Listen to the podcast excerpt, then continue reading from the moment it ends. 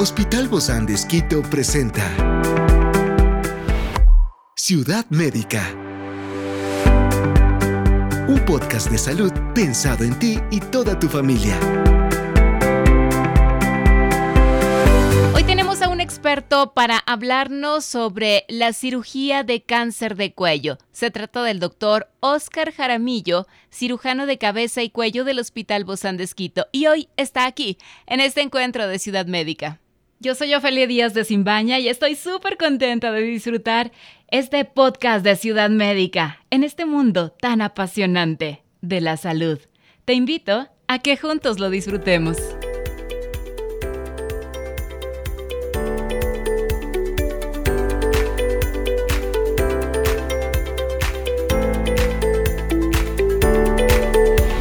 La cirugía de cáncer de cuello es un procedimiento quirúrgico crucial en el tratamiento de los tumores malignos que afectan la región del cuello y sus estructuras asociadas. Pero para hablarnos más de este tema tenemos a nuestro especialista, el doctor Oscar Jaramillo, cirujano de cabeza y cuello del Hospital Bozán de. Gracias, doc, por acompañarnos. Bienvenido. Muchas gracias, Ofelia. Un saludo a todas las personas que nos escuchan. Qué gusto, Doc, poder hablar de, estos temas. Siempre hay un momento para hablarlos y por supuesto llegó el día de hoy. ¿Cuáles son, Doc, los diferentes tipos de cirugía utilizados en este tratamiento de cáncer de cuello?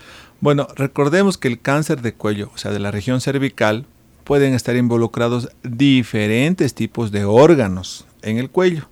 El principal órgano que nos da problemas y que crea tumores es la glándula tiroides. Hay otro tipo, la famosa glándula tiroides. Hay varias estructuras adicionales que pueden estar involucradas en el aparecimiento de estos tumores, como los ganglios linfáticos, tumores de las cuerdas vocales, la faringe, el esófago, los músculos, nervios, vasos sanguíneos. Todo lo que está alrededor, en el cuello, la parte del cuello. Yo siempre le digo a los pacientes que imagínense que el cuello es una parte de conexión entre la cabeza y el y el tórax y viceversa. O sea, todo lo que pasa de aquí para allá pasa igual. Entonces, es como, digamos, un peaje que está obligatoriamente relacionado para que pase lo uno y de lo otro. Los tipos de cirugías que podemos usar en el cuello son muy variadas, desde la cirugía abierta para tratar los tumores, en los que involucra necesariamente cortar la piel para exponer el tumor y retirarlo, que es lo común que hacemos, por ejemplo, en el caso de una tiroidectomía.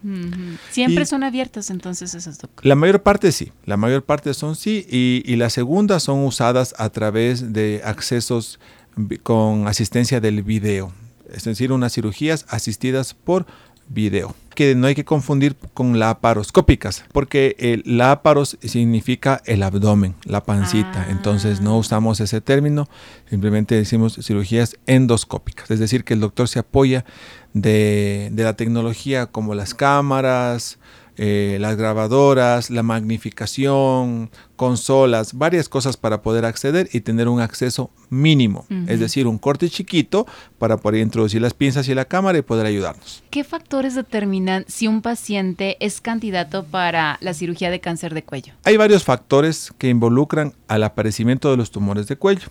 De entre ellos, el primero, nuevamente, el sexo femenino. Las mujeres son las más afectadas por los tumores del cuello. La segunda son factores relacionados con el uso del cigarrillo y del alcohol. La primera es esa, ser, ser, mujer. Infelizmente las mujeres siempre me dicen, doctor, ¿por qué siempre usted habla que las enfermedades afectan más a las mujeres? Pues así es, las mujeres son las más afectadas especialmente por los tumores de la tiroides. Segundo factor de riesgo, el uso del alcohol o del cigarrillo, que entre ellos dos producen una sinergia que produce que los pacientes tengan un riesgo aumentado. ¿Cuántas veces, doctor? Cuatro a cinco veces más riesgo del paciente que no fuma y no toma para desarrollar un tumor especialmente en cualquier lugar donde pase el alcohol. Y eso, Doc, si, de, si han dejado este vicio del alcohol o del tabaco, si lo han dejado por algún tiempo, ¿disminuye o es lo mismo, Doc? Disminuye, disminuye mientras menos exposición tenga, obviamente. Calculamos que el riesgo principal es aquel paciente que consume una cajetilla por semana durante un año. En promedio, la semana tiene 53, el año tiene 53 semanas, más o menos decimos 40 semanas. Es decir, 40 cajetillas por año es un riesgo aumentado para el desarrollo de este tipo de enfermedades.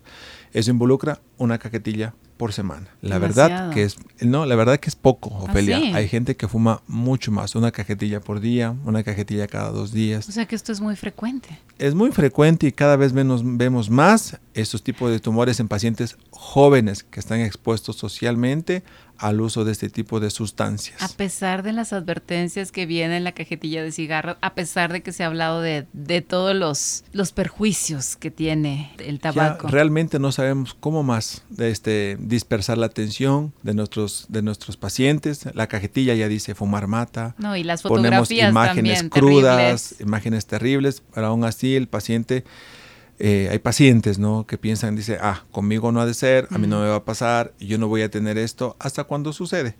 Pero como te digo, eh, son eh, drogas de consumo es una social. Adicción. Exacto, son drogas de consumo social, digamos, no están restringidas por ninguna ley, y únicamente la mayoría de edad, y ya podemos tener acceso a eso.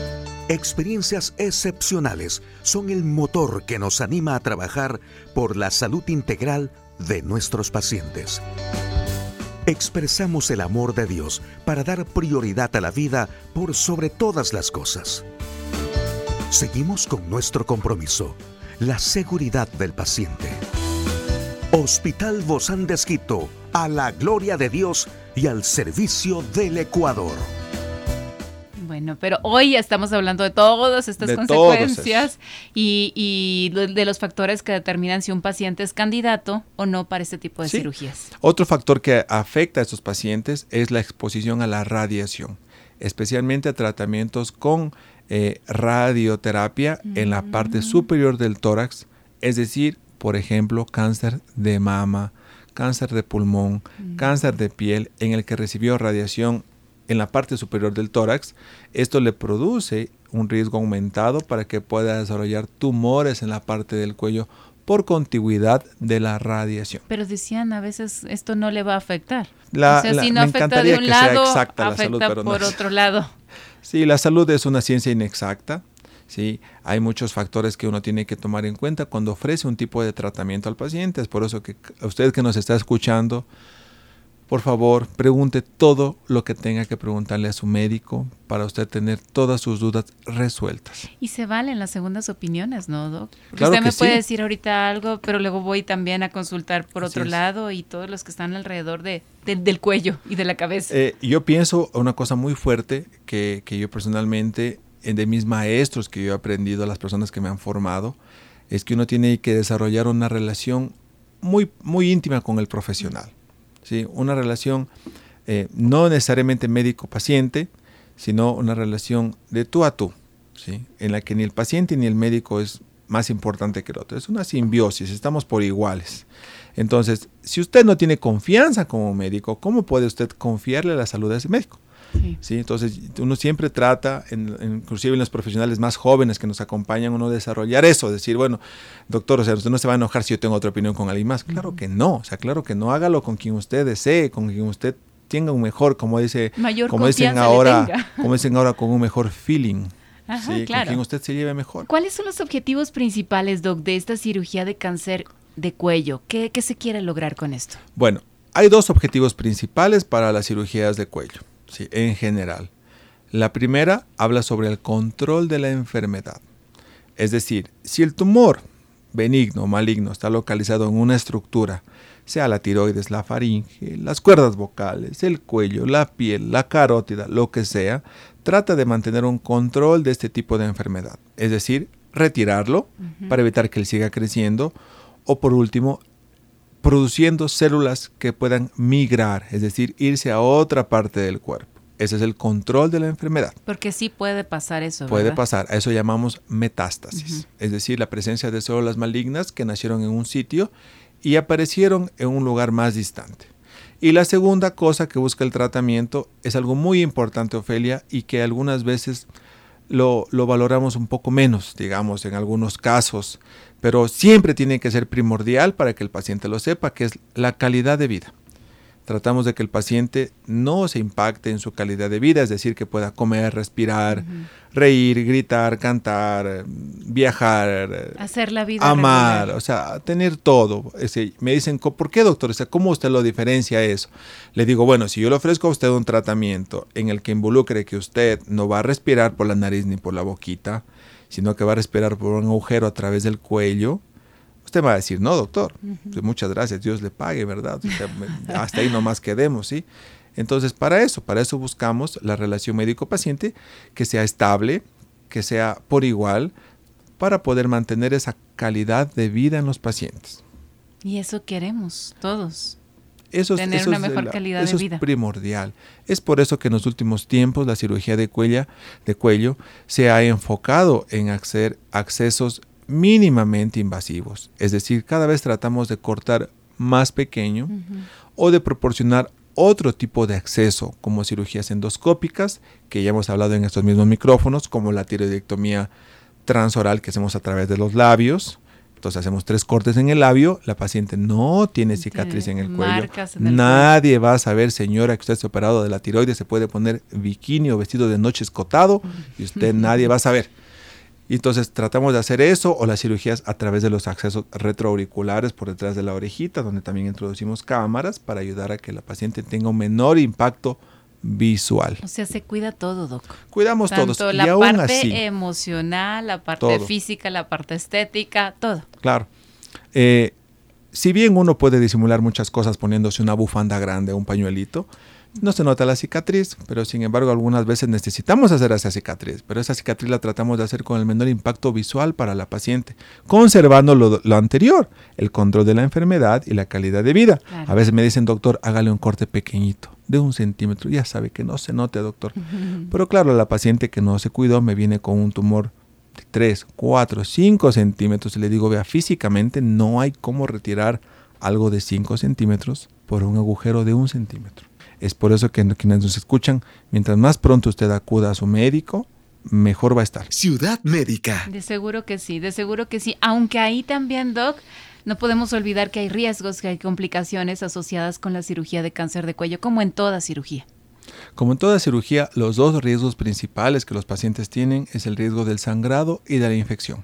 Sangrado de las heridas e infección de las heridas. Pero eso es en todas. Eso es en toda cirugía inherentes a las cirugías, por ejemplo, de cuello, tienen que ver más que todo con la manipulación, exposición, disección, corte de todos los nervios que están en esa área.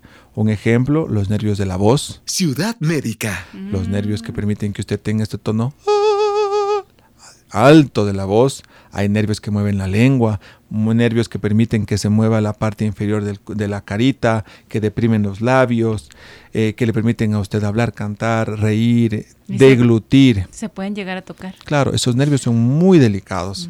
Y aparte, y la segunda parte son los vasos sanguíneos, ¿sí? Porque claro, el paciente dice, doctor, ¿qué tengo en el cuello? O sea, yo he escuchado que la carótida, la yugular, entonces eso me asusta, doctor. claro. Entonces, claro, son estructuras que tienen que tener mucho cuidado al momento de realizar este tipo de cirugías. Pero básicamente esos son los riesgos principales. Podríamos hablar de uno en uno, por ejemplo, doctor, si me opero yo de la laringe, ¿qué otros riesgos hay? Entonces es muy amplio, digamos, pero básicamente necesitaríamos otro programa, otro programa para seguir hablando de esto. Muchísimas, muchísimas gracias. Una explicación súper clara, Doc, directos para poder poder cuidarnos, porque yo creo que eso es lo que queremos, poder cuidarnos y, y estar bien con nuestra salud, sobre todo tener esa mejor calidad de vida.